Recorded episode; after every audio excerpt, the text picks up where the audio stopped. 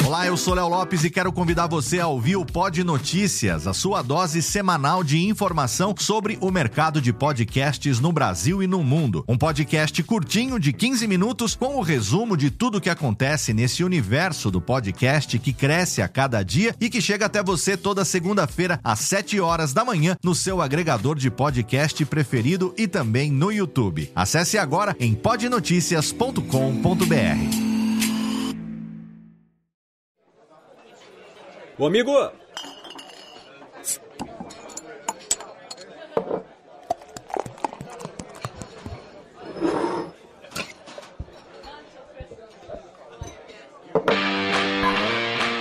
Pegue um copo, abra uma cerveja e fique à vontade. Radiofobia, o podcast para quem gosta de cerveja.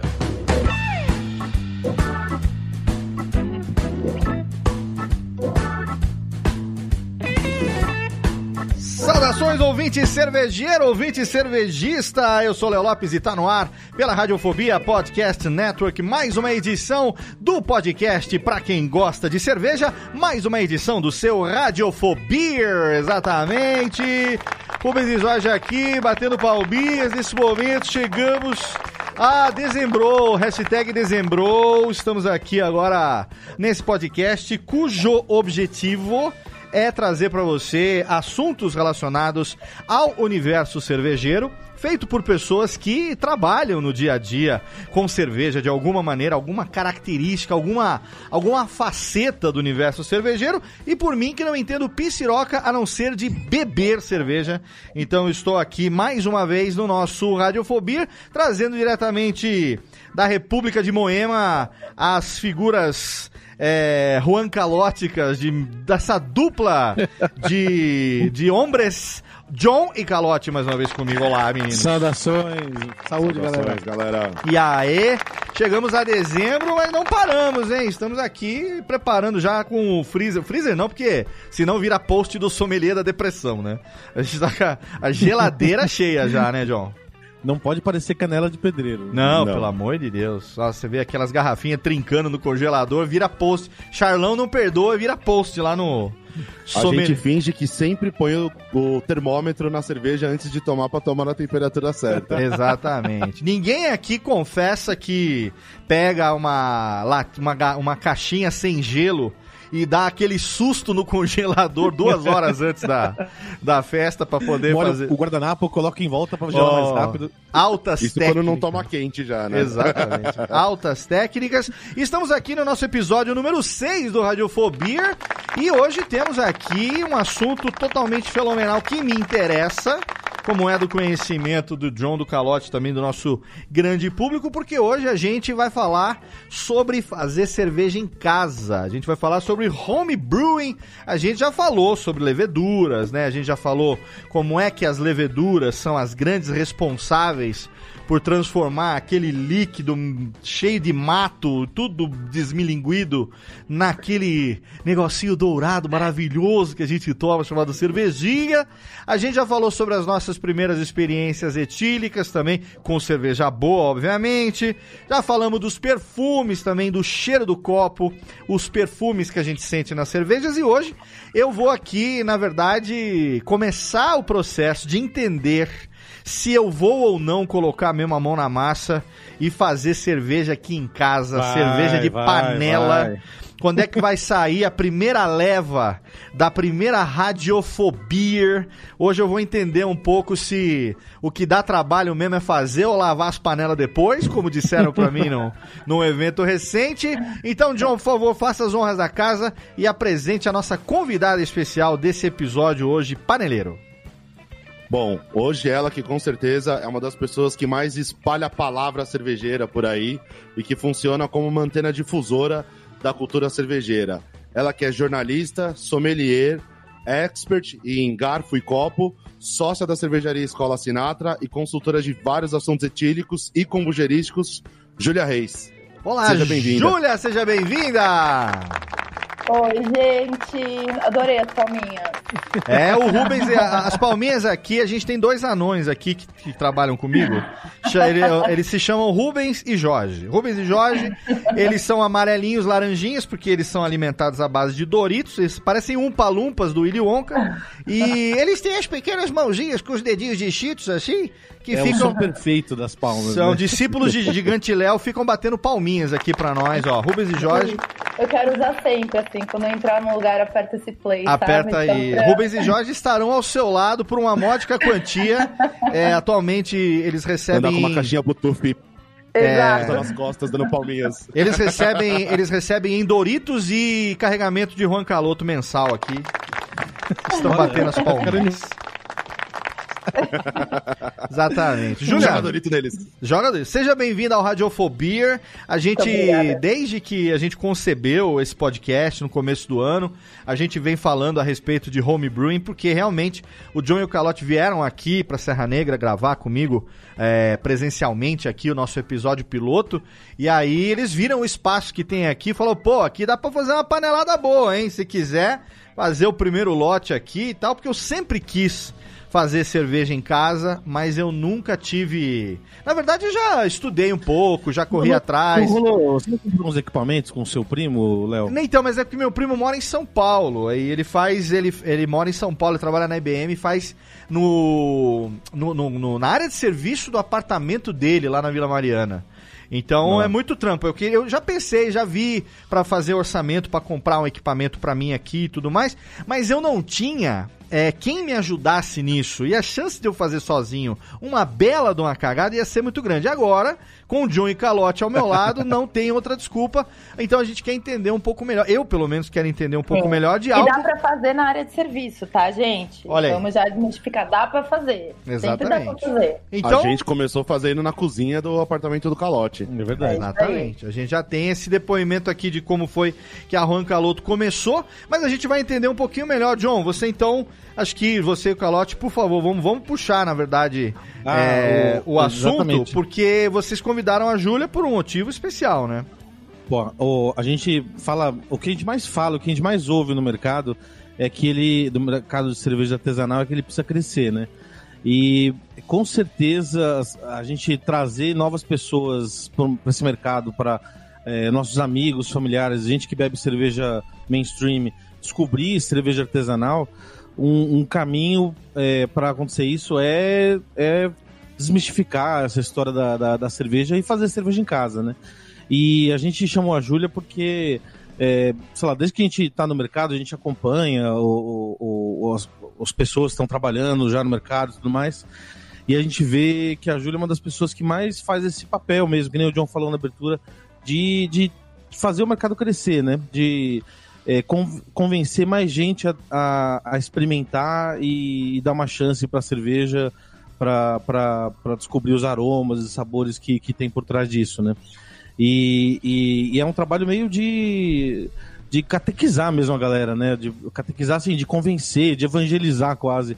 Você falar assim, meu, olha só que é possível fazer cerveja em casa, olha só que não é tão complicado, olha só como é legal, né? É, a gente. Eu, eu dou aula de, de fabricação de cerveja já há vários anos. E a escola, que é a Sinatra, já tem 10 anos. Então a gente Caramba, tem 10 uma estimativa aí de 5 mil pessoas, pelo menos, que passaram por lá e aprenderam a fazer cerveja. Nem todas, com certeza, viraram cervejeiras, mas muitas dessas pessoas hoje têm suas cervejarias ou suas marcas de cerveja, ou de alguma forma trabalham e atuam nesse mercado. Mas mesmo quem não virou cervejeiro, eu acho que começa a ter um papel não só de consumidor crítico, né? Porque entende muito mais sobre o produto, começa a valorizar eh, um produto artesanal, começa a valorizar outros estilos de cerveja, eh, como também difunde cultura, né? Com certeza, esse aluno saiu lá da escola e sentou numa mesa de bar depois com os amigos, falando sobre cerveja, falando sobre os ingredientes, falando sobre o processo. Então, a gente sabe que isso tem um baita de um alcance e é importantíssimo para o amadurecimento mesmo do mercado, né? Então, a gente sabe que, por exemplo, nos Estados Unidos, o papel dos homebrewers, dos cervejeiros caseiros, foi fundamental para o grande levante ah, da cerveja artesanal, que também, a maior parte das marcas também é muito nova, né? Lá. Sim. Então, acho que a gente se espelha muito nesse exemplo. E ai, fico feliz que vocês me veem como como essa figura que espalha a cultura cervejeira, eu me esforço bastante para isso. É. Você falou que muitos cervejeiros já passaram pela, pelo Sinatra. E o Calote é um deles, né? Não sei se você sabe, há Sim. mais ou menos uns 10 anos é atrás ele estava lá, fazendo curso. Antes da gente fazer cerveja junto ainda. Eu Sim. fiz quatro levas, eu contei, acho que eu contei no, no primeiro programa, né? Que eu, Foi. É, eu vi um, uns vídeos no YouTube, foi, comprei equipamento na orelhada, comecei a fazer, uma saiu legal, quer dizer, saiu, né? Funcionou. Daí eu fiz a outra e outra, e daí a quarta eu fiz 20 litros de Yakult. E daí eu falei, não, calma aí, deixa eu fazer um curso aqui. deixa eu me informar melhor. Foi bem legal, inclusive. É, e, e, assim, o mercado mudou muito, né, nos últimos 10 anos. Até por isso, assim, o, o que os cervejeiros artes, é, caseiros têm à disposição hoje de ingredientes, de equipamentos, é assim, uma variedade infinitamente maior do que tinha 10 anos atrás. Então... A gente percebeu muito essa diferença. Nossa, antes tinha que usar fermento de pão, é, né? Tinha umas receitas bizarras, assim. É, exato. E assim, aí o pessoal, tipo, tinha que comprar sempre saca fechada, quase não tinha abriu shopping. Então, os lúpulos não eram as mesmas coisas, porque tudo vinha em saco grande, ficava fracionando, então ele ia perdendo muito frescor. Hoje o lúpulo já vem num pacotinho pequeno para o cervejeiro caseiro. Então, esse avanço também, o pessoal está conseguindo fazer cervejas espetaculares em casa. E acho que isso também é importante, porque aí outras pessoas bebem e falam: Caraca, se fez em casa isso, sabe? Mentira, né? Melhor até do que o que eu tomei outro dia no bar, entendeu? Então, eu acho que isso também tem a ver com esse avanço de qualidade, de, das pessoas estarem bem engajadas. Ficou mais fácil, né? Não é, não é difícil fazer cerveja em casa, não só pelo processo, mas porque assim, você tem facilidade de encontrar o ingrediente, você tem facilidade hoje de pesquisar informação, receita, literatura. Puxa, Antes era, é, né, a gente fala, a gente chegou, era tudo mato. Agora, nossa senhora, tá pavimentado, tá bem mais fácil. Você é. falou de disponibilidade de matéria-prima. Eu lembro que quando a gente começou a fazer cerveja ainda, a gente passou num brew shop para comprar cerveja lá, para comprar insumo. E aí a gente queria uns maltes diferentes. Ah, eu quero um malte caramelo, eu quero um malte XPTO, que a gente procurava e não tinha disponível aqui no Brasil. E aí o cara falou assim: não, tem malte claro malte escuro. Você mistura os dois e vai dar ah, a cor é, que você quer. fazer uma brown ale, daí o cara deu uma bronca pra gente e falou assim: não tem malte brown ale. Tem que. tipo, a, gente, não, a gente sabe, quer dizer, a gente tava pesquisando, né? Mas ele era... falou: não, você mistura um pouco de pilsen, um pouco de malte torrado aqui e faz uma brown ale. E é, aí, é o que tem. É o que tinha, né? Então, hoje é muito diferente. Hoje a gente tem acesso não só nas fábricas, mas por exemplo, isso do lúpulo, eu lembro que a, a próprio mercado de lúpulo pra gente era o mercado que a gente pegava o que sobrava, né? Uhum. Pegava o que tinha de sobra. E hoje a gente faz compra de futuro já de lúpulo das cervejarias e provavelmente uma parte disso também vem para os importadores pensando já em homebrew, né? Sim, sim. E vem essas sacas, esses saquinhos menores, já fracionados, não oxida. Então, para fazer essas IPAs super aromáticas, antigamente a gente não conseguiria fazer. Tanto que a característica de muitas IPAs de 5, 6 anos atrás, caseiras, elas eram muito mais resinosas e amargas porque não tinha tanto lúpulo fresco assim, né? Exato, exato, assim. Então, hoje, fazer, fazer uma NEIPA, a gente tem levedura para isso e tem um lúpulo que chega fresco para isso e perfis, né, sensoriais para isso. Então, assim, é, e até eu viajando bastante, assim, eu vejo que o Brasil está bem avançado nessa questão, é, vendo cervejeiros caseiros em outros países da América Latina, assim, como a gente tem bastante coisa aqui já, né? Então tá, nossa, tá anos luz, assim, do que, do que a gente tinha disponibilidade, até mesmo de equipamentos, né? Hoje tem um monte de empresas que se especializaram em fazer equipamentos cervejeiros, então a gente vive menos gambiarras na automatização também, para aquele cervejeiro que fala, ah, tá bom, agora eu quero investir um pouco no equipamento, mesmo sendo caseiro, ele vai investir no equipamento de uma empresa estruturada, né, que tem pós-venda, que tem é, revisões técnicas, enfim. É verdade, é então, é verdade. toda a cadeia melhorou bastante. Tem que, se você tiver dinheiro à disposição, você monta uma nano cervejaria em casa com os mesmos padrões do que você teria numa cervejaria com bets de 5 mil litros, sabe? Depende do orçamento, é claro. Mas antes, mesmo com orçamento, você não conseguia, né? Não, não consegui. Antes era muita gambiarra. A gente sempre foi mestre na gambiarra. Fazer em casa. O que tem a ver com o cervejeiro caseiro? Eu acho que o cervejeiro caseiro, ele, ele tem, é, né, tem que gostar de gambi, tem que gostar de gambiarra. Porque não tem... Não sei quem tem a imagem que na indústria tudo funciona perfeitamente bem, mas, gente, na indústria a gente também Não, passa roupa, são, conserta é, coisa é, o a diferença é o tamanho da gambiarra. Isso, exatamente. A Gambi sempre vai existir, só que hoje você faz uma Gambi em inox, entendeu?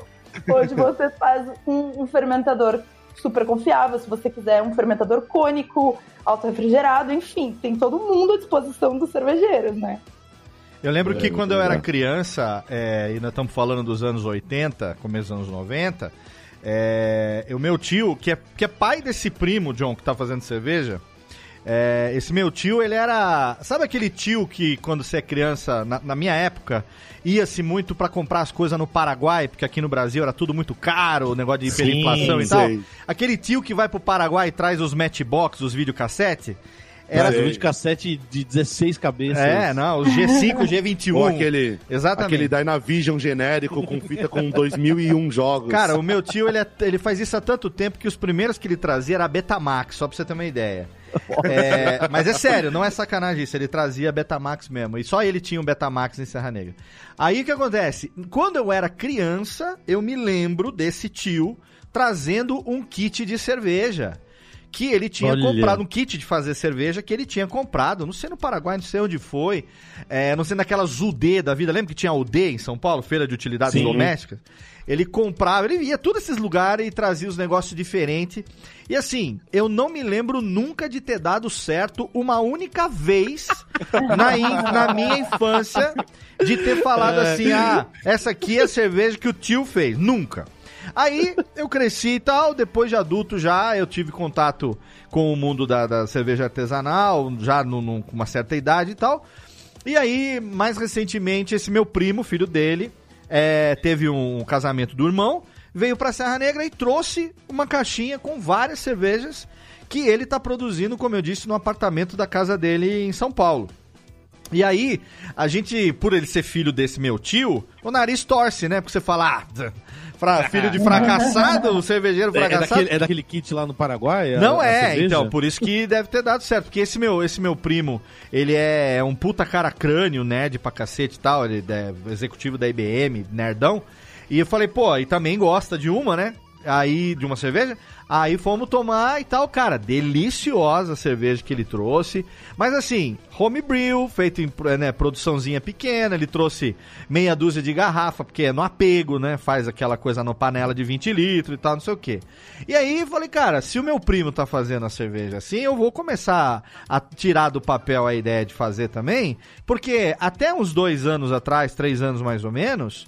É, o que me impediu, na verdade, o principal fator que me impediu de começar a fazer cerveja aqui em casa, e eu tenho um quintal legal, tenho um- uma chu- churrasqueira grande, tenho um espaço bacana, uma área de serviço grande que dá pra fazer, era que todas as fontes que eu bebia pra aprender a fazer é, complicavam mais do que esclareciam. Sabe? Então, tinha uma cagação de regra muito grande, porque assim, é um negócio puta tesão de fazer, todo mundo quer fazer, vamos fazer cerveja em casa, mas na hora que você começa a botar na- no papel e começa a planejar É e ouvir. regra do que é muito que- mais, cara. Aí eu falei assim, velho, eu, eu, eu, eu tenho três filhos, eu tenho meu trabalho, sou um cara que tem tanta coisa pra fazer em pouco tempo. Se eu for pra fazer cerveja, eu quero fazer pra relaxar. Eu quero fazer como uma terapia, um negócio que me, que me traga satisfação em beber, em, em dar pros amigos beberem, em achar que foi legal e tal. Eu não quero trazer mais um estresse pra minha vida, entendeu? Eu quero um Exatamente, negócio é. que seja relaxante, que seja tranquilo, reúne aí num, num sábado o dia inteiro, assa uma carninha, vai fazendo. E nunca é, tive nada que me incentivasse a, a fazer o que mostrasse que pode ser tão prazeroso quanto muita gente diz que é, mas na hora do vamos ver acaba sendo muito mais trabalhoso do que prazeroso. E aí o John e o Calote que vieram me convencer, falar, não, imagina, você vai ver que, pô, dá pra gente fazer de boa, sabendo como é que faz e tal. Então, eu queria entender um pouco melhor é, essa na- questão do, do que que simplificou, o que que facilitou. A gente sabe que já tem, vocês falaram dos insumos, a coisa do... do da, da gambiarra, assim, de você saber pelo menos que tipo de gambiarra precisa ser feita, né? Porque uma coisa é você fazer a gambiarra de um utensílio que você não tem porventura, mas você sabe como que ele precisa ser. Outra coisa é você não ter a menor ideia do que precisa ser feito, né? Então, co como que foi a que gambiarra é simplificou? institucionalizada, daí Exato. tudo bem. Como, como que esse processo hoje se tornou é, mais fácil, assim, a ponto de falar qualquer pessoa pode fazer cerveja em casa? Olha, se me permitem já responder, eu acho que assim, é, fazer cerveja, a mecânica do processo, você não precisa de nenhum conhecimento anterior sobre isso. Né? E eu falo muito isso em curso, porque chega gente lá para aprender a fazer cerveja que tem curso superior, tem doutorado. Não, eu não achava que eu tinha que superior. ser químico, entender Enfim. as coisas, entendeu? É, a mecânica você não, não precisa. Eu acho que é, é um pouco como cozinhar, a pessoa tem que gostar de se dedicar. Aham. Tem gente que fala, olha, não gosto de cozinhar, não entro na cozinha, não pico cebola. Pô, não adianta, a pessoa nunca vai curtir e ficar em volta do panela. Sim. Fazer cerveja é um pouco isso. Você tem que gostar de construir sabores, você tem que gostar de experimentos, você tem que gostar um pouco desse universo. A mecânica é relativamente simples mesmo, né? O dia que a gente produz um mosto, em seis horas você produz o mosto. E não Certo. são seis horas em volta do fogão. São seis horas que o processo todo demora e sim, dá para fazer o churrasquinho junto, dá para parar para almoçar com os amigos no meio. Então, não precisa ser algo estressante, principalmente se a pessoa faz para ela mesma, que eu acho que essa é a ideia do homebrewing. Aham. Eu faço para mim, para os meus amigos. Eu faço o estilo que os meus amigos mais curtem beber. Não é Sim. necessariamente o estilo da moda. Não é necessariamente a cerveja mais amarga, a mais alcoólica. Não precisa ser uma ego trip. Pode ser, de fato, só ah, o momento com seus amigos. E tem muitos grupos que se reúnem assim. Então eu mesma comecei a fazer cerveja assim. Eu tinha um equipamento junto com algumas amigas, que eram a minha confraria, e a gente começava a fazer umas receitas coletivas, assim, ah, tivemos uma ideia, vamos. E era sempre com o nome de mulheres as receitas. Então vamos fazer a cerveja da Billie Holiday, vamos fazer a cerveja da Courtney Love. E essa era a nossa piração. Ah, legal, a você começou assim. é, essa era a nossa operação, a gente se encontrar, pensar numa cerveja que era, tipo, homenageando uma mulher ou com o nome de uma mulher e fazer a cerveja. É, eu não tinha pretensão nenhuma de trabalhar com isso na época que a gente começou, era só pela farra de se encontrar e fazer. É, então eu acho que muita gente tem essa relação bem relaxada, assim, e ligada a- a- momento de lazer com, com a cerveja ou com fazer cerveja. Então não precisa ser um momento de tensão, não precisa.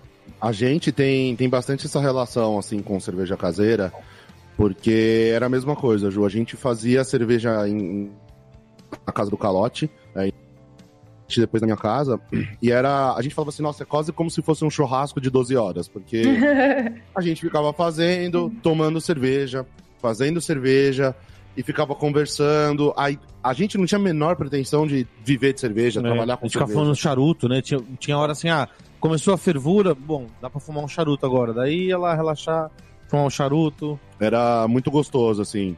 E era tão era divertido que a gente arrumava tempo. É que nem, por exemplo, sei lá, quando você tem uma banda e você tá louco pra tocar, você arruma horário pra ensaiar da meia-noite a uma da manhã, sabe? Então, não foi raro, às vezes, que a gente ia fazer cerveja e começava a fazer cerveja num dia de semana às 10 horas da noite e terminava às 5 e meia, 6 horas da manhã. Essa função social da, É. da- da- de fazer cerveja é muito legal mesmo, porque eu lembro, a gente fez, chegou a fazer cerveja uma vez na casa lá do, do, do Rod, do seu amigo, que, que a gente, em- fa- enquanto fazia cerveja, a gente também fez um campeonato de quem comia mais cheeseburger do, do McDonald's. Nossa, que adequado! É muito saudável, é que tava em promoção, né? Minha nossa senhora, que terror. Aquela hora do Oh. resfriamento, todo mundo morrendo, né? Exatamente. Um amigo meu queria muito fazer, ver como que era fazer cerveja. A gente falou, ah, vamos fazer aí na sua casa, então. A gente levou os equipamentos, fez lá na casa dele. É, foi bem loucura, né? Mas acabou, acabou saindo razoável a cerveja, né? Sim, sim, saiu boa. É, a Foi gente uma tava- 20 que a gente A fez. gente né? tava com muito cheeseburger na, na barriga. Nossa senhora. E, é, e- a e- maturidade, né? Ela faz isso com as pessoas. E, cara, tem um lance, assim, de fazer cerveja, e eu comparo a outros hobbies que as pessoas têm, que eu acho que é um hobby muito barato. Ah, é? E, assim, ele se, se você compra equipamentos, é um hobby que se paga rapidamente. Então, vamos supor, ah, eu gastei mil reais, comprei equipamento para fazer 20 litros de cerveja por Hum. vez. Ah, peraí, vamos falar de dinheiros que me interessa isso daí também. É, vamos. Aí, orçamento. orçamento. E budget, budget, budget. Vamos lá, eu já, eu já não tô mais na, fra, na fase de, é, como é que fala? Fazer conversão de fralda, essas coisas, já passei dessa fase. Mas eu tenho outros, outra, outras ah, ah, moedas, Moedas aí que eu preciso... correntes. Eu quero saber de dinheiro. Vamos falar de 20 litros, que é o default do, do iniciante aí. Vamos, me dá mais ou menos um- uma visão disso, Júlia. Então, os ingredientes para você fazer 20 litros de cerveja vai depender um pouco do estilo, mas assim, vai de 80 a 140 reais você vai gastar para fazer 20 litros de uma cerveja de um estilo não muito extremo, tá? Ah, se, uma- se a gente tá falando de reproduzir, fazer um clone de uma Juan Caloto lupulada, aí fica um pouquinho mais caro. Certo. Mas assim, né, que tem bastante lúpulo. Mas, ah, vou fazer uma IPA aqui em casa, vou fazer uma Vitibir, uma Weizen, um monte desses estilos, assim, que Eu vou uma começar, vou começar, preço. vou começar a pedir parte do meu pagamento em insumos também agora, não só em cerveja. Boa. Eu cheguei uma Cara, saca de malte. é. É, é obviamente mais barato do que comprar pronto, né? Isso faz sentido. Mas assim, é, não é um hobby. que eu quero dizer assim de não é um hobby caro, porque, putz, eu vejo a galera que, putz, corre de moto. Não, imagina, você precisa da moto, você precisa da manutenção, né? São coisas caras. Ah, Vários sim. esportes são muito caros para se manter. E assim, é, ainda mais se você divide com alguém, é algo custa a mesma coisa que você bancar fazer uma comida para uma galera, entendeu? Digamos que Então- não é tão caro quanto ver, não é tão, é, tão barato quanto ver Netflix e comer pipoca, mas não é tão caro quanto jogar golfe, né? Ó, lembrando que agora tem aquelas pipocas gourmet, né? É, então... 15 conto aquele saquinho. Então dá pra gastar um pouquinho na caramel, nananã, popcorn, Mas peraí, mas peraí, vamos, vamos voltar pro budget aqui. Então vamos, vamos falar de um. A gente consegue fazer uma, sei lá, uma APA com esse, com esse valor? Com 180 reais, é isso? Menos até, com certeza. Menos? Com certeza. Vamos falar de um aqui 20 no. no- litros. Não é uma Pilsen, mas vamos, vamos jogar o sabor um pouquinho mais pra cima. Vamos falar de uma apinha, do American Pale Ale, vai. Uma, uma apazinha básica, minimamente lupuladinha. É, a gente tá falando aí, então, de insumos, mais ou menos o quê? Uns 140, 150, você falou? Sem, sem pila de insumo você faz. Tá. Só você não querer comprar o lúpulo, né? Tipo, três tipos de lúpulo. Ah, vou fazer uma com um, dois tipos de lúpulo. Não, beleza. Com 100 É só, não fazer, faz. é só não fazer uma, uma apinha com single hop de Nelson Salvan. Isso. Aí, você também, Isso é o que? né, É um lúpulo. a. Isso é pra quem não sabe o que, que é, John. É um lúpulo motherfucker? É um lúpulo. É um lúpulo neozelandês que. Fudido, fudido. A cotação dele tá mais ou menos 470 reais o quilo. Nossa, tá a cotação do rim, né? Mesma cotação do rim. Cotação do vinho. A cotação do rim, muito bem. Então vamos lá, 100 conto de insumo pra fazer uma APA. Esse insumo nós estamos falando aí, de... eu, tô consultando os computadores aqui e com 100 reais é, fazendo 20 litros, Hum. a gente chega num valor de 4 reais o litro. Tá, mas nós estamos Eu- falando só de insumo, então a gente tá falando de malte, levedura e lúpulo, é isso? Isso. É, é, tendo já o equipamento, né? Tá, então, aí agora eu quero saber da questão... Então, e nessa conta eu tô até considerando que tu comprou água mineral, hein? Boa, 20. Você foi Aqui em Serra Negra, aqui em Boa, Serra Negra, vou pegar um galão aqui de 20 litros da água, a água da fonte aqui de Serra Negra. Ok, beleza. Água boa, malte, lúpulo e levedura boa, 100 reais. Mas pra quem vai começar e quer ter o próprio equipamento, equipamento básico do home brewer é, iniciante, É a partir de uns 700 reais. a partir de 700 reais. A 700 gente, reais. a gente tá falando nesses 700 reais de um equipamento é, que vai precisar de um certo nível de gambiarra ou um equipamento que ele, é- ele já dá conta por si próprio? Os equipamentos para fazer cerveja em casa, eles dão conta. O que acontece? Eles não têm a automatização. Certo. Então, você precisa fazer os processos à mão. Então, assim, não tem uma bomba, então você, você vai fazer as transferências e recirculações. É, não tem um termostato, então você que vai ficar ligando e desligando o fogo, Certo. sabe? Uhum. Mas assim, não é uma gambiarra, é bonitinho, tem cara de equipamento cervejeiro, é feito para isso, sabe? Então, assim, são equipamentos usados para culinária e gastronomia, então são ligas de metal ou plástico adaptados para isso, que aguentam temperatura, acidez, álcool, enfim. Então não é nada que a gente pegou, ah, o potão da maionese vazio ali para colocar para fermentar, de maneira entendi, nenhuma. entendi. Então, assim, não é gambiarra nesse sentido. Mas é claro, é, não tem um, não é um equipamento automatizado por 700 reais como de uma fábrica, que você fala, vai lá, filho, fica aí uma hora a 70 graus. Você vai precisar controlar um, o seu fogão para Agora, é, é, é, bem legal começar assim, né, com, com equipamento básico, né? Porque eu, assim, ó, Léo, pensando no, na nossa radiofobia. Vamos, vamos. A gente vai fazendo, vai fazer uma rampa lá de temperatura e a gente tem que deixar a cerveja a 65 graus. Não vamos fazer rampa, vamos simplificar e fazer uma hora a 65 graus o mosto. A gente vai ter que conferir algumas vezes se tá, 70, se tá a 65 graus mesmo se a gente tem que ligar o fogareiro, ligar o fogo baixo, dar aquela regulada, fecha a panela. E daí, com o tempo, é, fazendo uma vez, duas vezes, três vezes, a gente pensa assim, poxa, vamos simplificar essa parte aqui, em vez de a gente ficar conferindo se, se baixou a temperatura, se variou, vamos comprar um termostato para ficar vendo é, de fora e fazer o fogo ligar quando, quando se for uma resistência elétrica, a resistência elétrica ligar quando, quando a temperatura baixar.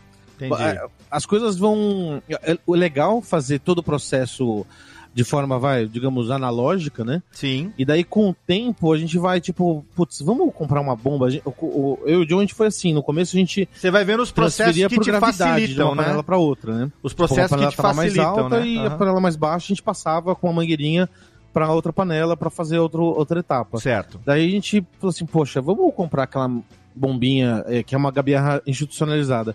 Vamos comprar aquela bombinha de máquina de lavar que, que ela passa, beleza, e a gente pode colocar as panelas uma do lado da outra. Vamos. Deu muito errado. Deu bastante errado. Mas assim, é, é, um negócio legal também, porque você coloca desafios na sua vida. A nossa vida é tão escassa de desafios que a gente precisa colocar umas coisas É, que né? vão dar errado nela, assim, É, pra, ela ficar sim. mais interessante. Então Exato. a gente colocava essa bombinha para o negócio ficar mais difícil de fazer.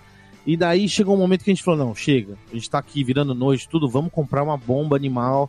Que foi um investimento um pouco maior, mas a gente fez um- um- uma bomba que a gente, tipo, apaixonou, porque ela funcionava, você conseguia regular a pressão, né? Foi, foi um belo Foi adianto. muito bacana. Ó, a gente desistiu dessa bombinha gambiarra porque muitas vezes a gente ia recircular já a cerveja que estava mais quente, já a 80 graus, por aí. Ou ia fazer alguma transferência da cerveja fervendo para resfriar.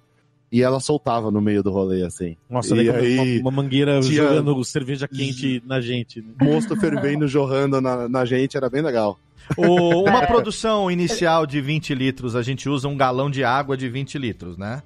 É, Então, você precisa de mais do que. A verdade é que fazer cerveja gasta muita água. Muita Sim. água. Então. É isso que eu queria saber, A gente se a gente é- mais água do que a gente vai ter de moço no final. é isso que eu queria saber. Se a gente tá falando de 20 litros de água pra gerar menos cerveja, porque vai ter uma perda aí. Você precisa, ou- de, você precisa de pelo menos uns 30 litros de água para fazer 20 litros de uma cerveja com teor alcoólico médio. Tá, a gente entendi. tem bastante perda de água no processo. Certo. E aí a gente é, tem, vamos supor que, que se gaste é, 100, 100 reais de insumo para fazer 20 litros, a gente está falando aí de 5 reais por litro. Litro. Né? Isso. 5 reais Isso. por litro de uma cerveja que, é, obviamente, é uma cerveja que você fez, que tem, vai ficar do jeito que ficar, mas que você que fez ela, na, na- na melhor hipótese que ela fique legal, é, e que você, se fosse comprar uma cerveja equivalente no mercado, você não vai pagar menos do que, sei lá, 16, 17, quando barato, por uma garrafa de 600 ml, muitas vezes, né? É, acho que dá pra. co- Não que seja isso o fator principal, mas dá pra considerar assim: uma cerveja que você faz a 5 reais o litro, você vai comprar no mercado uma cerveja às vezes a 30 reais o litro. Certo. Uhum. Na melhor das hipóteses, às vezes levando o growler, comprando o litro, o, o litro da, da 40 cerveja. até, né? 40, 40 é. reais o E litro. você, e você gastou 5 reais e o seu valioso tempo. Tá. Mas se você transforma isso numa experiência boa, então vira uma fantástica fábrica de fazer cerveja. Tá. Agora, eu, eu acho que as pessoas não param de comprar cerveja por conta disso, né? Pelo contrário, porque a é, gente vira sim. nerd. Então a gente, na verdade, compra duas cervejas do mesmo estilo pra degustar, pra ver se a nossa tá chegando perto, legal. pra fazer comparativo. Ou a gente acaba produzindo em casa um estilo que a gente é apaixonado, bebe bastante fora.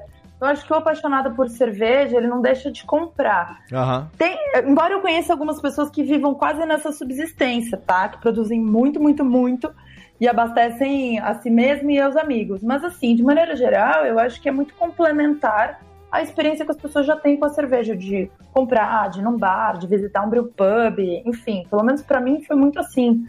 É... Senão você fica isolado, né? Na bolha É. de só faço a minha cerveja e não, não, não vivo o mercado. Na verdade, Não, é o cervejeiro é. ele quer sempre clonar uma cerveja que ele tomou. Ah, é. ah, eu Né? tomei aquela cerveja, eu adorei, quero fazer igual. Acho que Fazer essa é uma igual. grande pira.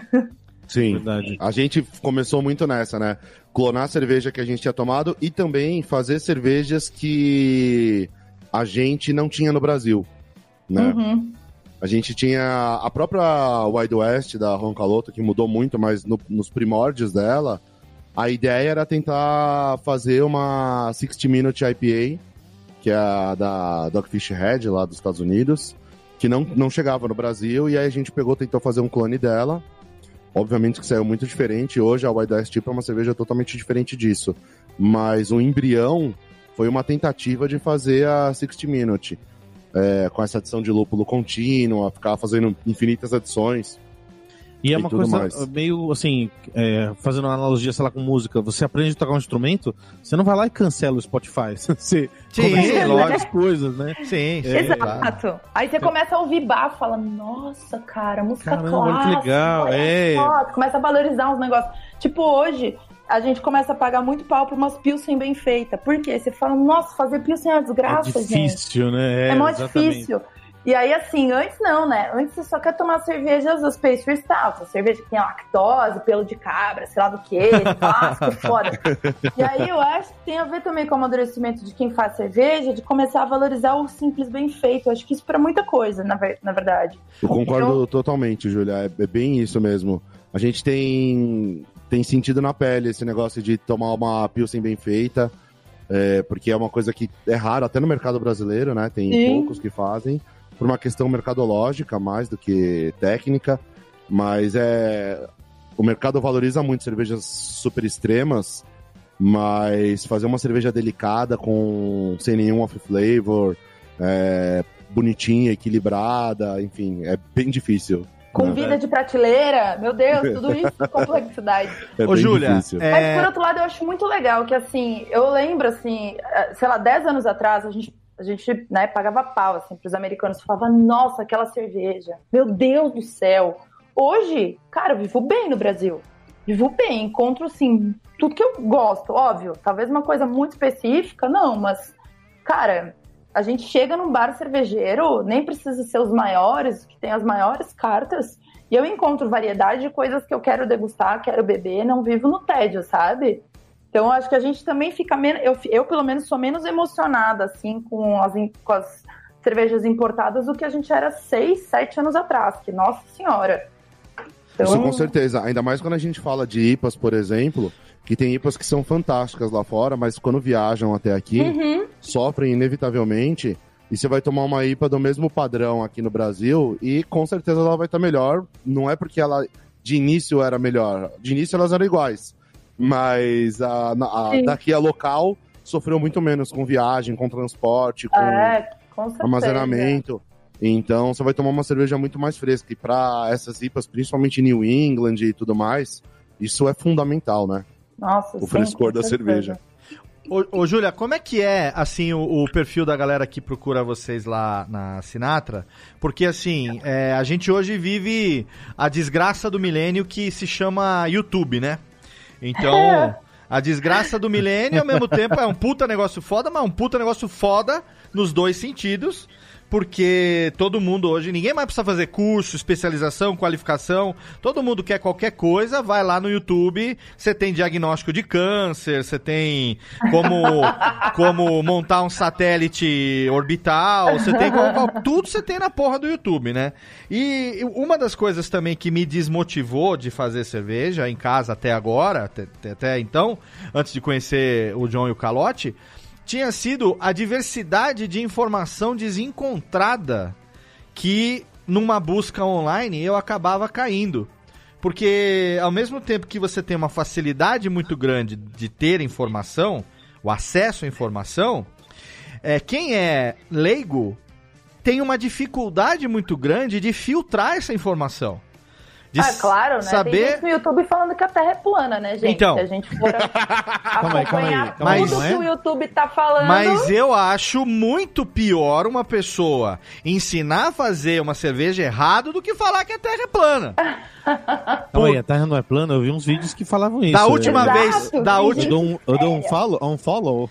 Ah, ó, da última vez que a gente foi na festa lá na Startup Brewing, a gente saiu de lá com as melhores cervejas na cabeça, jurando que a Terra era plana, né, Calote? Aquele dia foi show de bola. Mas assim, o que eu queria saber de Ela você... era plana, mas balança. Ela é né? plana, mas balança pra cacilda. Ela é plana, mas ela gira. Ela gira demais. O que eu queria saber é o seguinte: é, o perfil da galera que procura vocês lá pra fazer os cursos. Eu sempre recomendo, seja pra produzir podcast, qualquer coisa que, que a pessoa queira fazer, que ela procure se qualificar. E nada melhor do que fazer um curso com quem sabe e especialmente botando mão na massa, fazendo um hands-on ali, pra você poder ver a coisa acontecer e vivenciar o negócio acontecendo, né? Tem muita gente que vai lá procurar vocês porque já tentou e errou pra caralho fazer sozinho e de repente falou, "Não, agora finalmente eu vou ver se eu aprendo isso com quem sabe. Qual o perfil que chega lá pra vocês dos alunos dos cursos? É, é assim, é muito variado. Hum. É, tem gente que chega assim, falando, ah, eu já fiz cerveja algumas vezes com meu amigo, mas assim, ele me dá tarefas e eu, sei lá, não sei o que tá acontecendo. Ele só tá repetindo Ou, processos, né? É. Tem gente que chega e fala, ah, já fiz umas vezes sozinho, mas assim, sei lá, empaquei, eu entendi mais ou menos, mas, pô, eu quero fazer uma baita serva e não, né, não tô fazendo uma baita serva, quero entender onde eu tô errando, o que, que falta eu aprender. Tem gente que chega e nunca nem viu o malte, fala, ó, não sei o que está acontecendo. Tem gente que chega e só bebe mainstream e ca- tá começando a entender de cerveja diferente. Tem gente de 20 anos, tem gente de 60 anos. É muito variado, assim, as- os grupos. Já, a gente já deu aula para assim, praticamente gente de todos os estados do Brasil, pessoas de Legal. fora do Brasil. Tem gente da África que já fez curso com a gente. Acho que assim, é muito legal de onde vieram essas pessoas, por, pessoas que passaram por lá.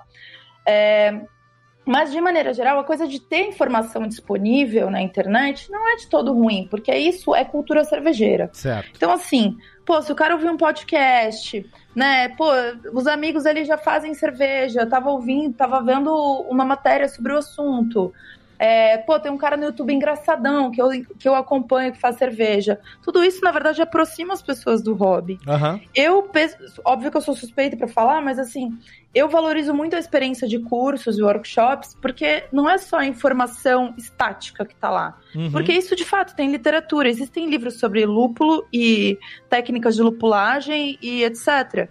Só que assim, conversar com alguém sobre isso, trocar a sua experiência, fazer junto, pôr a mão na massa, ver a diferença é, sensorial muitas vezes, né, de alguns dos cursos que a gente faz, é, tirar todo tipo de dúvidas e ansiedades. Então eu, eu acho que faz toda a diferença. O retorno que a gente tem, o feedback que a gente tem dos alunos que já faziam cerveja de alguma maneira e chegam lá com várias dúvidas é excelente. Então falam, nossa, graças a Deus, eu saí daqui agora eu entendi três coisas que eu tava fazendo totalmente errado, sabe? Ah, que legal. Agora sim. Então eu acho que tem essa validação, assim, de ser uma referência para as pessoas. Aham. Então, e não eu acho que compete, isso- né? É, e não É, compete, e né? eu, eu venho de uma profissão que não é obrigatório diploma e a gente vai lá e faz faculdade, né, gente? Então eu sou desse tipo de gente. Sim. Que, tá, que, que busca formação. É, mas, Mas, eu falo acho mais. que não vai acabar. Eu não falo é, mais, Não é, é- diferença enciclopédia e Google. Eu acho que, na verdade, é, as pessoas buscam experiência, convívio, vivência.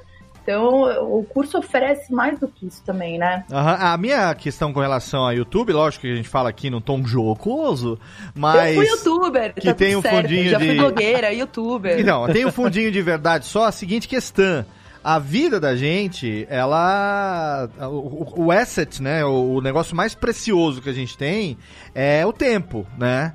Dinheiro a gente perde, ganha e vamos que vamos. Agora o tempo a gente perde e fudeu, porque não volta. Então, você não tem como voltar o tempo atrás. Então, assim, é, às vezes você. A chance de você fazer um negócio é, que não tá bem orientado, você investiu errado, entendeu? Você tem- a gente não tem mais muito, muita, é, muito tempo disponível pra ficar ten- por tentativa e erro eternamente, entendeu? Tem, chega uma hora que a gente tem que ter alguma coisa que seja mais assertiva pra você, até questão de grana também, investir correto, fazer direito, né? É, Investir uma vez, né? Não É, várias vezes e Exato. tem um monte de panela errada, né? Eu eu já ouvi amigos falando, cara, eu já tentei tantas vezes, nunca deu certo que eu desisti dessa merda. Isso é um depoimento até constante entre Sim. os amigos que eu escutei, que, que a gente conversa e que, sabe, falar, ah, não, isso aí, deixa quem sabe, deixa isso pra quem sabe fazer, vamos beber. Eu já ouvi muito isso. E É, que- mas, mas aí, assim, depende do- da vontade que a pessoa tem de fato de fazer cerveja. Porque aí tem gente que não tem o perfil pra fazer sério. Vai falar, cara, eu não vou fazer, eu não Aham. quero fazer, eu não vou pôr a mão na massa. E esse cara, ele vem fazer o curso. Quando eu falo esse cara, eu tô falando das minas, tá? Ou esse cara paulistanês A pessoa, falo, é um essa pessoa, pessoas. sim, aham, pessoas. claro. Aí as pessoas vêm fazer curso de degustação, de análise sensorial, entendeu? Eu falo, cara, porque essa é, é isso que eu gosto de fazer. Eu gosto de entender mais do produto, Aham. Vou até fico em volta das panelas quando tem uns amigos fazendo, mas não vou ser eu que vou fazer a cerveja. Perfeito, tem perfil pra tudo. Tá certo, claro. Mas assim, o curso que a gente dá, o básico de fabricação de cerveja, ele surgiu exatamente com esse objetivo. Hum. Meus dois sócios, um deles é pós-doc em bioquímica, com especialização no CIBEL em, bio, é, é, em biologia, pararararararará. E fez, fizeram umas três cervejas muito estranhas. Falaram, cara, não basta ser é, pós-doc em bioquímica, precisamos entender o que está acontecendo no processo. Então a ideia foi dar já ferramentas e conhecimento para que, que as pessoas cheguem em casa e façam já uma cerveja que elas tenham orgulho, falam, cara, olha só que legal, funcionou, ficou gostosa, para não gerar esse tipo de frustração. E as pessoas falam, ah, é super simples, aí você se sente meio otário, você faz duas vezes sem É. informação Sim. e não dá certo. Tipo fazer pão. Pão de levain, pão de fermentação natural é super simples. Cara, eu fiz 200 pão ruim até começar a fazer pão bom. Por quê? Porque eu fui tentando, foi totalmente tentativa e erro. Se alguém tivesse ficado do meu lado, feito dois pães comigo, eu não teria feito Você um ter cortado esse- esse- todo esse caminho, né? Exato. Então a ideia do curso é ser um encurtador de caminho mesmo para quem tá afim de fazer cerveja, entendeu? É, eu lembro quando eu tava faz- começando a fazer cerveja em casa, eu fui pelo- primeiro por esse caminho do YouTube, né?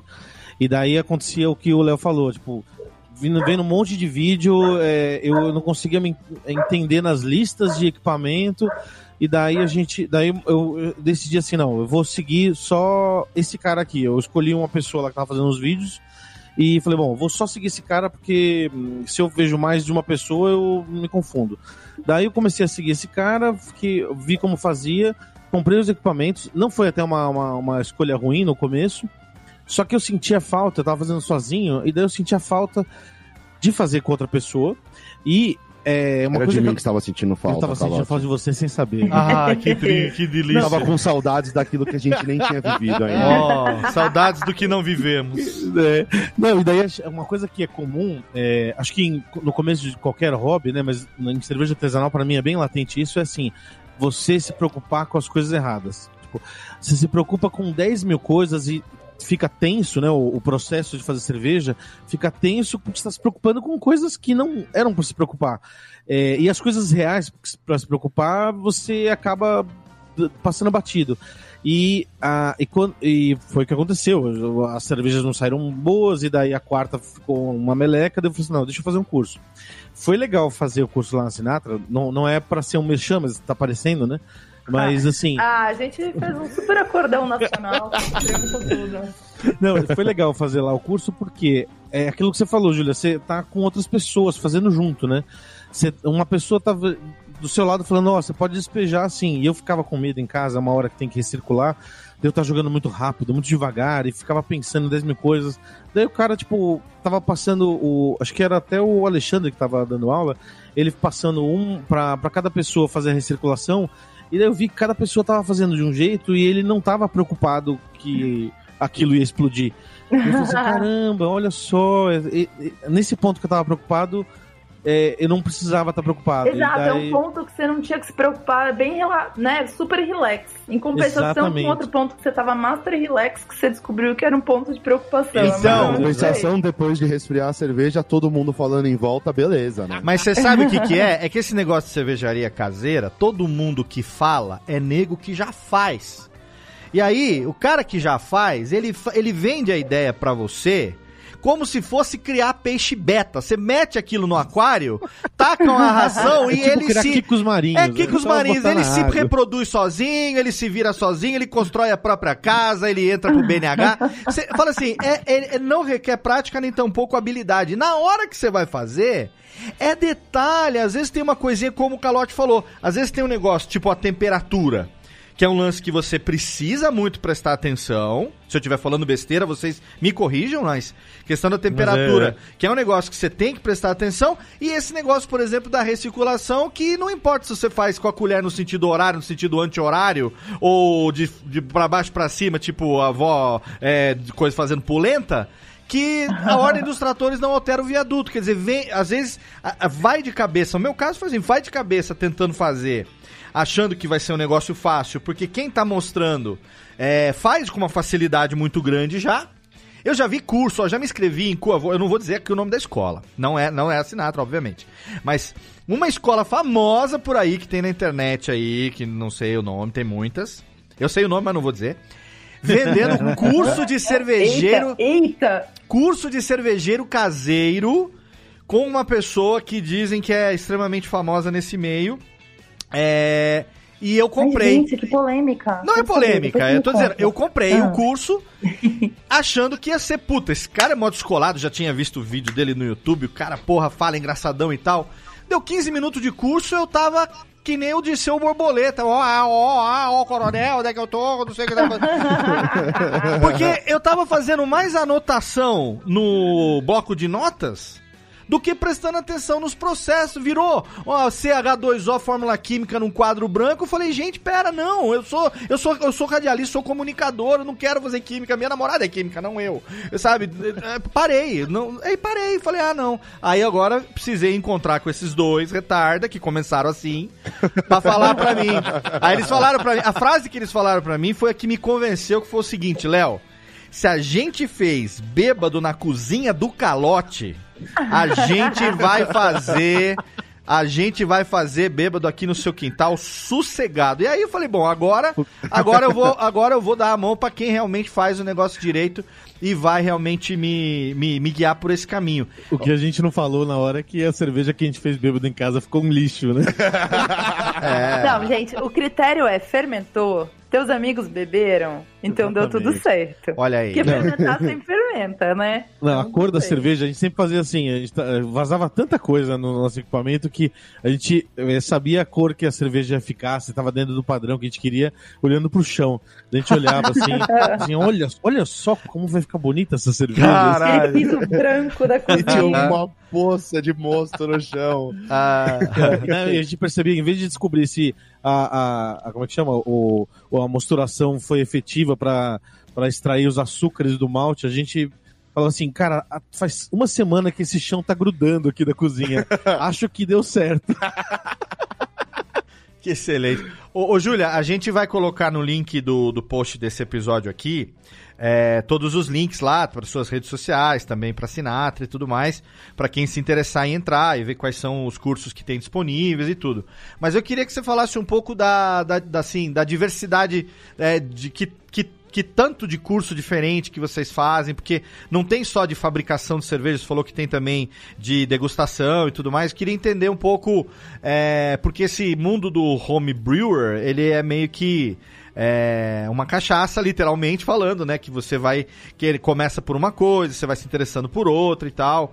E tá aí os meninos de prova de que todo home brewer é um micro cervejeiro em potencial, né? Então só, só depende dele continuar com essa loucura. Qual a diversidade lá de coisas que você tem? E também queria entender a questão de tempo.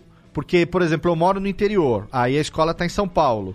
É, se tem curso de fim de semana, tem curso que dá para fazer em um dia. Como é que é a diversidade lá? Na verdade, assim, você estava até falando do curso que você fez, que era, putz, fórmula química para cima e para baixo. É, sim. É, para quem quer se especializar, quer entrar um pouco mais em cálculos uh, cervejeiros, porque aí é matemática, né? Quem quer entender a matemática por trás de, de uma receita de cerveja, a gente tem módulos avançados, daí é perfeito, porque a pessoa já aprendeu essencial para fazer cerveja, e daí a gente tem esses módulos. Tem tanto módulos por ingredientes, então assim, há um módulo sobre água cervejeira, um módulo sobre lúpulo, técnicas de uso de lúpulo e tal, como tem, por exemplo, o módulo avançado, que é um fim de semana todo. E a gente tem essa preocupação de fazer os cursos o mais blocados possíveis, por conta dessa questão das pessoas virem de fora fazer. Isso é importante pra gente. Então, por mais que às vezes seja denso, são 16 horas de aula em dois dias seguidos, Certo. melhor do que eu fazer a pessoa vir até a escola cinco vezes em aulas de duas horas e meia, três horas, sempre que isso é possível. E também porque são aulas com muita prática. Aham. E as práticas cervejeiras são longas, né? Então a gente faz, por exemplo, manipulação de levedura, faz produção de meio de cultura, daí faz ah, uma, uma produção de uma cerveja usando técnicas como decocção, por exemplo, enfim. Então acabam tendo práticas longas, a gente costuma deixar os cursos mais avançados para fim de semana. é, e, e tentando juntar as horas e fazer bem é, concentrados, digamos assim. Tá. O, o curso de fabricação, é, que a gente chama de curso básico ou iniciante, também é de fim de semana por conta disso, porque é um dia inteiro de aula e de práticas. Então a gente tem essa. Às vezes a gente faz algumas turmas fechadas de meio de semana e tal, mas normalmente os cursos que estão no site são de fim de semana e Tá. noturnos, Aham. que aí são as aulas mais curtas. Então, por Certo. exemplo, o curso de degustação ou mesmo o curso de off flavors, que é aquele curso que você só aprende defeitos e problemas que você vai começar a achar na cerveja. A ignorância é uma benção, gente, sempre falo. Vocês vão começar a achar aquela cerveja que você achava ok, você vai começar a descobrir que não tá ok. É mais ou menos, mais ou menos. Não é muito boa, não. É.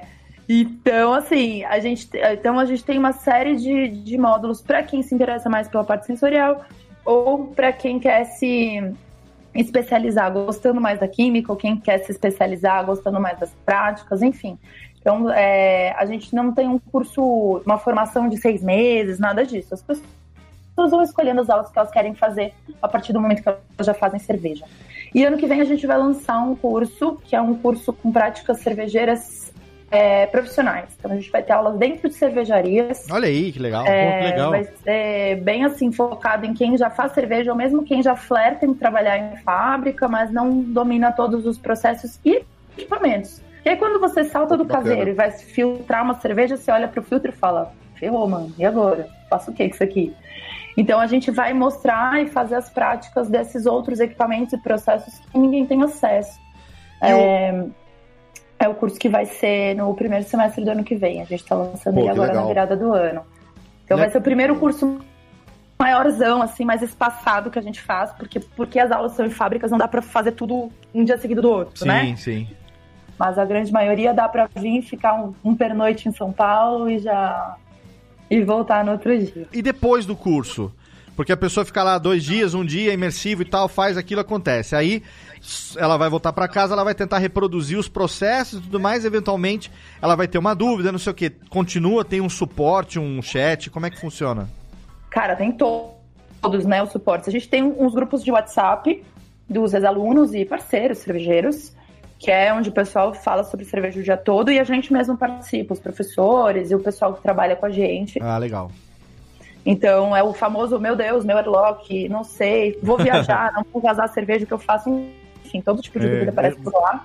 Exatamente. As maiores dúvidas acontecem depois quando você vai fazer sozinho, né? Que daí você fala, é. "Ih, bugou." As dúvidas acontecem duas da manhã de sábado, né? E aí por isso tem o grupo do WhatsApp, porque alguém há de estar acordado. Mas é óbvio, a gente tem também um brew shop, que fica na mesma sede da escola, à frente da escola é um brew shop. E lá tem gente de terça a sábado também. É, então tem atendimento presencial e telefone também. Vários telefonemas do tipo, cara, tá fervendo, daí eu descobri que eu não tinha, o que eu faço? Ou meu lúpulo acabou, eu tenho que trocar o lúpulo, sei lá. A gente também tá ali no, no telefone nesses horários comerciais. É, e a gente tem um material didático também, que é um baita material de apoio, tem PDF, tem apostila, um monte Ah, de que coisa legal. que é para você tentar achar ali no- nos seus arquivos também alguma resposta para alguma dúvida mais ah, emergencial. Então, mas é isso, assim, a gente gosta de fidelizar o pessoal, os grupos de WhatsApp surgiram nisso, que foi muito legal, assim, porque tem, tem, tem meio que uma galera, assim, que já se fala todo dia, assim, sabe? Aham. Pô, em fazer aquela cerveja que eu falei pra vocês, olha só, manda foto. Consegui isso, aquilo, é muito É. legal É. isso. Então, tem, um, tem esse, é, a cerveja é, caseira, assim, tem esse senso, de- essa ideia de comunidade bastante, sabe? Aham, Muito. As Muito. se Isso, reúnem em grupos e trocam informação. isso passou até, inclusive, para quem se prof- acabou se profissionalizando e virando produtor, né?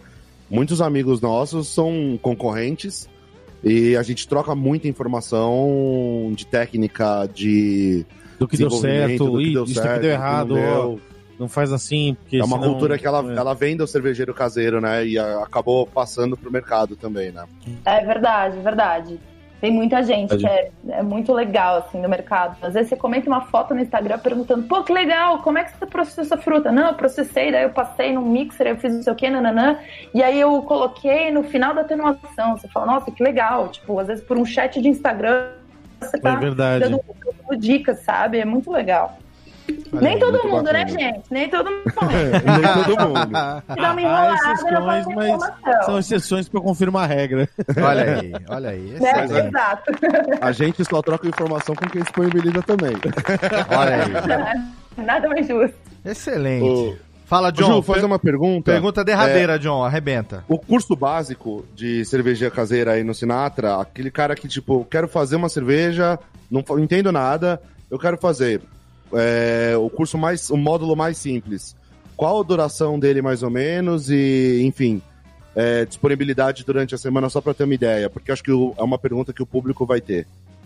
É, bom, o curso básico, que é esse, assim, meu Deus, caí de paraquedas, quero fazer uma cerveja amanhã. Nunca fiz. Ele dura um dia inteiro. Então eu dei aula ontem, por exemplo, o curso começa Uhum. às 10 da manhã e acaba ali 5 e pouco da tarde. Tem uma flexibilidade, depende do avanço, assim, da turma, né? Às vezes a turma demora mais, faz umas perguntas, mas é mais ou menos isso. É um, é um dia de fim de semana que você tira, ou de sábado ou de domingo.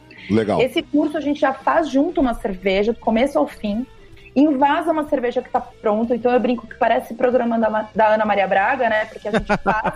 e aí pega uma que já está pronta, Ah, isso é muito legal, hein? invasa, mas assim. Antes a gente dava essa aula em dois dias. E a gente fez um esforço ali de fazer um roteiro de curso há alguns anos pra gente fazer tudo num dia só. Porque por mais que as pessoas cansem, elas entendem muito mais a lógica, já saem de lá dia seguinte. Ontem mesmo, o pessoal já comprou umas panelas, saiu de lá e já falou, meu, porque a gente já vai fazer cerveja amanhã. Puta, Entendeu? demais. Então, assim, perfeito. Aí você, e aí as pessoas aprendem a ler receita de cerveja, porque é, é como ler receita de comida, a gente sabe, né? Você sabe o que é picar a cebola, o que é refogar. E aí no curso você aprende a ler uma receita de cerveja que diz ah, mostura a 62 graus, lúpulo a 30, 15 gramas. Se a pessoa nunca fez um curso, lê essa receita e fala, Jesus, não sei o que fazer. Senta Então e a pessoa chora. sai preparada do curso para reproduzir qualquer estilo de cerveja, qualquer receita. Olha Pô, que aí, legal. olha aí. Acho que eu já, acho que eu já Muito tenho bom. programação para janeiro, senhoras e senhores. Então, Né? Opa, Por isso aí. favor. Já Agora temos. eu vou cobrar. Ah, eu acho que eu já tenho programação Olha. para janeiro. Pra saber depois quando o John e o Calote vierem aqui em casa, pra gente fazer aqui o primeiro lote da Radiofobia, se eles vão estar fazendo as coisas direitinho mesmo, ou se eles vão estar me engambelando esses Você vai descobrir que a gente só quer que você lave as panelas. É! Eles só vão te dar funções tipo moagem, Eles só- recirculação É. e sanitização. Você vai limpar muita coisa. Eles só Mas querem- É, todo cervejeiro começa como faxineiro, né? É, Você como o sabe? senhor É. Miyagi ensinou o, o- o pessoal lá. Eles só querem é explorar minha bela voz, meu belo corpinho e minhas mãos para lavar as panelas. Exatamente. Olha, muito bom, gente. Ó, Mas e- olha, tô esperando. As Sim. turmas estão todas no site sempre dos próximos dois meses. Então, Boa. Escolhe lá uma data, venha me visitar, me Ah, avise. com certeza. Ó, se deixar aqui, a gente com certeza é um tema muito legal. Não é a primeira, na, na verdade é a primeira. Com certeza não é a última vez que a gente vai abordar esse tema aqui no Radiofobia. A gente tá só começando. Então, infelizmente aqui a gente tem que terminar, criançada, porque né? Não, não, não, não, não, não, não, não. Mas se foi, se foi, se foi fenomenal, é pra bater palminha, boa. Exatamente. Então chama aí, É, Rubens. Rubens e Jorge? Não, não, isso aqui, não, isso aqui são é, é a filharada que eu não vou nem dizer de onde vem. Vamos lá, gente, pra nossa teminha de encerramento aqui do nosso programinha de hoje, porque tá encerrando mais um episódio do Radiofobia, totalmente fenomenal, sim. Chegamos aqui ao final de 2019, mas não estamos aqui de férias, não. A gente tá aqui é, produz- é, produzindo tantos podcasts quanto estão os tonéis de Juan Caloto lá na startup, não é, meus amigos? Muito bem. Estamos bombando, Excelente. bombando Muito bom. demais. Então eu quero agradecer demais aqui a presença dos meus co-hosts nesse finalzinho de ano. John e Calote, muito obrigado, Elias. Obrigado, Léo. Valeu, galera. Obrigado mesmo por esse programa totalmente fenomenal. E obrigado a você, Júlia, por trazer esse papo tão legal. Agora eu tô empolgado, hein? Agora vai. É, empolgou, empolgou, empolgou. Valeu, Isso é gente. bom.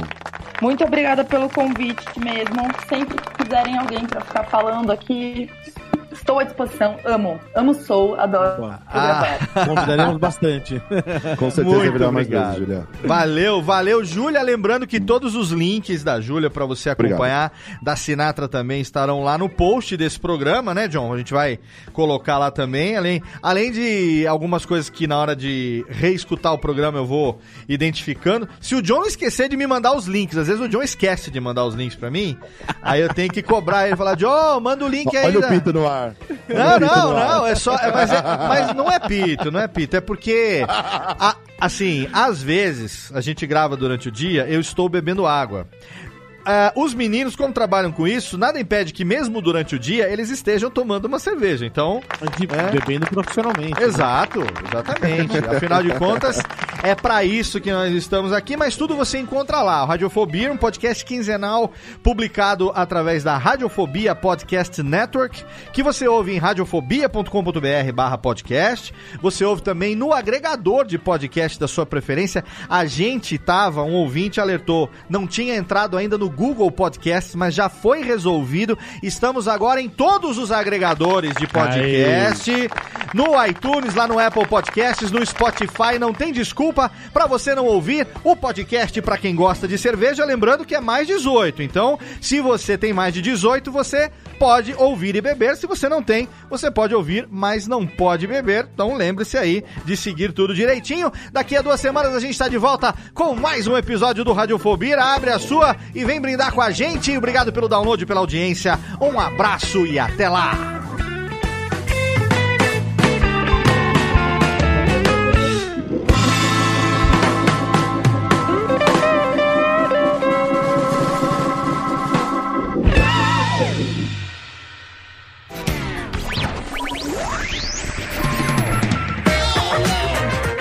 Este podcast foi publicado pela Radiofobia Podcast Network.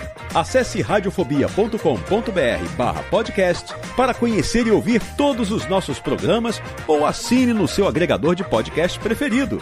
Esperamos você no próximo episódio.